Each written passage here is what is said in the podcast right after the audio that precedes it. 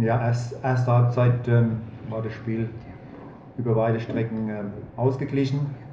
Sehr intensives Spiel, hohes Tempo, viele Zweikämpfe, vor allem im Mittelfeld. Beide Mannschaften haben die Räume extrem eng gemacht, haben gut gegen den Ball gespielt, äh, dadurch wenig Tormöglichkeiten in der ersten Halbzeit. Wir hatten eigentlich noch die beste von Hirli am Anfang.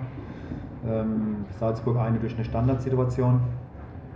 Ersten zehn Minuten nach der Halbzeit, da wir, waren wir nicht so gut im Spiel. Da hatte Salzburg die Möglichkeit, mit einer Möglichkeit in Führung zu gehen. Ähm, danach war das Spiel wieder ausgeglichen und ja, einmal waren wir unaufmerksam äh, in der Defensive.